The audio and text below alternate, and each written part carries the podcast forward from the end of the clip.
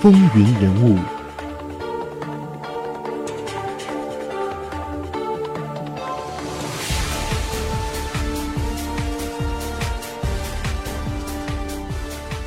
欢迎继续收听《风云人物》，我是华丽。一九六三年十一月二十二日，约翰逊副总统陪同肯尼迪总统抵达德克萨斯州达拉斯市访问。第二天，肯尼迪总统在乘车经过达拉斯闹市时遭枪击。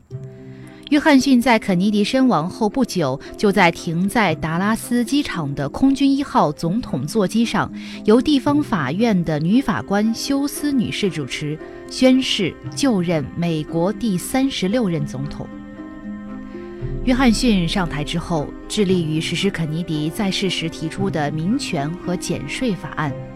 经过几番努力，这两个提案先后为国会通过。美国的舆论界就认为这是约翰逊的巨大胜利。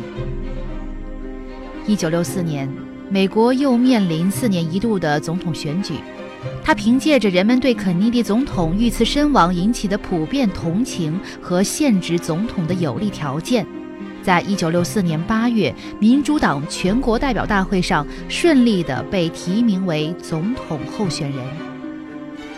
同年十一月，他以绝对优势战胜他的对手共和党总统候选人、保守派参议员葛德华特。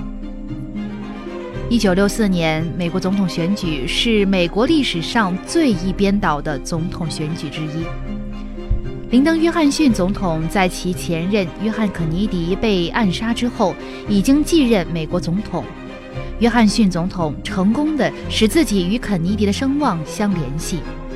约翰逊总统还成功地将自己的对手来自亚利桑那州的美国共和党参议员巴里·葛德华特刻画成一个希望废除自1930年代的社会福利，如社会保险之类的右翼立法者。约翰逊总统还宣称，葛德华特可能使美国陷入同苏联的核战争。在对待越南战争的问题上。约翰逊是以主张和平的候选人的姿态出现的。他说：“把美国青年送去做亚洲青年应该做的事情是不值得的。我们不能不顾一切的去干，拿几百万人的生命去冒险，卷入亚洲的漩涡。”因此，约翰逊总统轻松地获选总统。他比葛德华特多出一千五百九十多万张选票。在五十个州中的四十四个州以及哥伦比亚特区获胜。一九六四年，约翰逊总统在普选中超过对手的差额达到百分之二十二点六，在美国总统选举史上居于第五位。约翰逊在国民普选中获得百分之六十一点一的支持，是一八二零年以来美国总统候选人获得的最高的普选比例。大选结果使得约翰逊处于十分有利的地位。参议院一百个席位当中，民主党就占了六十七席；而在众议院，民主党又增加了三十七个席位。民主党在众议院四百三十五个席位当中占据了二百九十五个席位。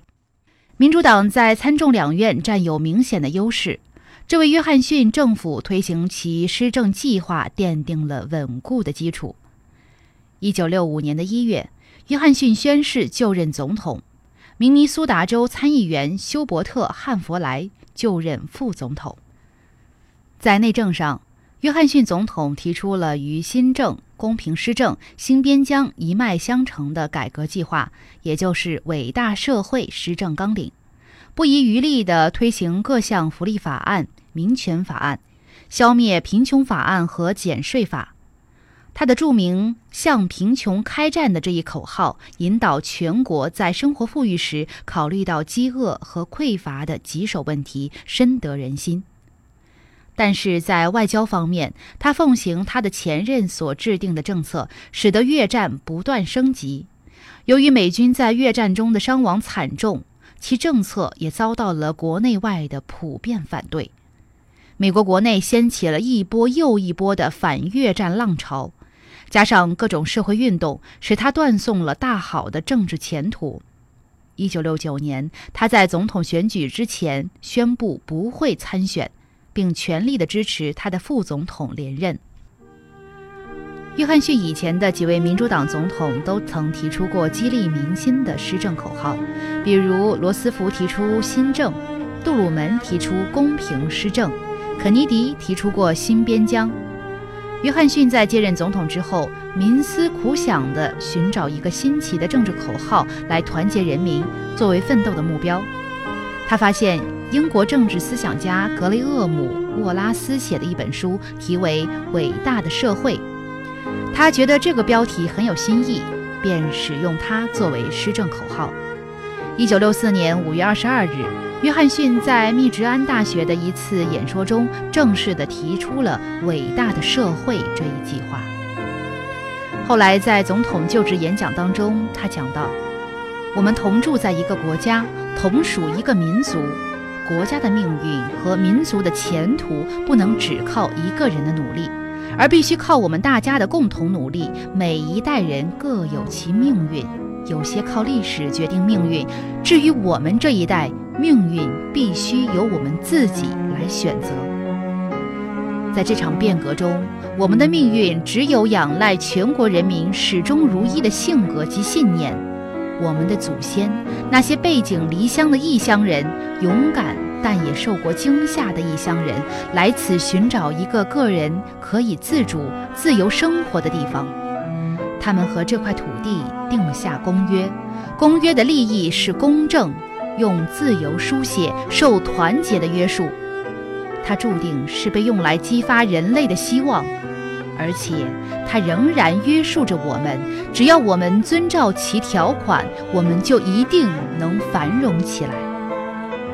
一九六五年一月，约翰逊又提出了一系列的咨文和特别报告，对这个计划的内容加以充实和具体化。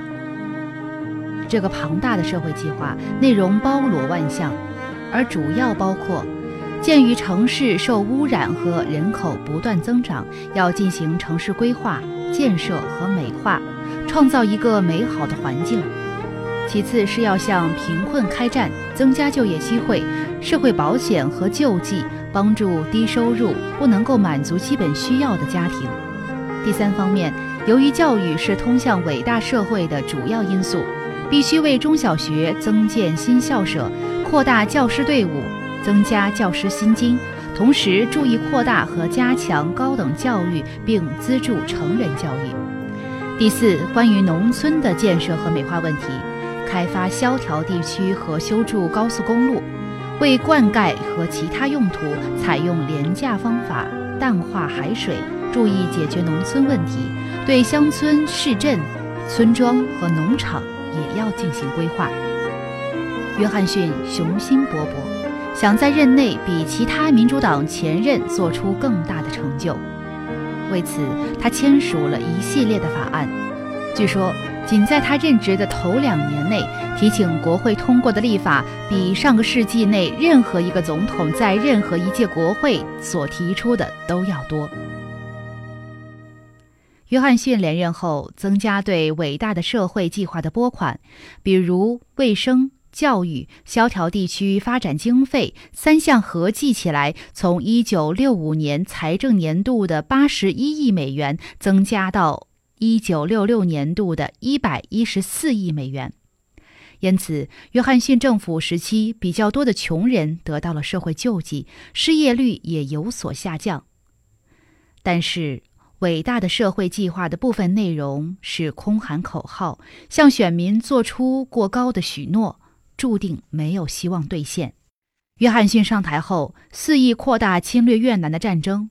而为了庞大的军事支持，只好采取增加税收的办法。一九六七年八月，向国会提出特别预算咨文，要求增收个人和公司所得税各百分之十。越南战争引起国内恶性通货膨胀，加重了人民的经济负担。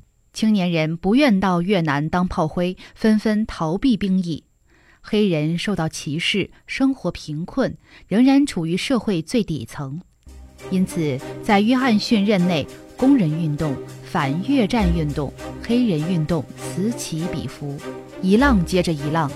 约翰逊政府穷于对付，威信也逐渐下降。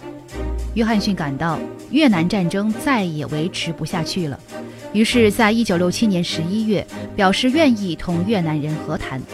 一九六八年四月，两国同意接触。同年五月，在巴黎开始会晤。十一月一号，约翰逊下令停止轰炸越南民主共和国。由于不得人心，约翰逊放弃了连任总统，并转而支持副总统休伯特·汉弗莱竞选。十一月五日，总统选举结果揭晓。共和党总统候选人尼克松击败了民主党总统候选人汉弗莱，出任美国第三十七任总统。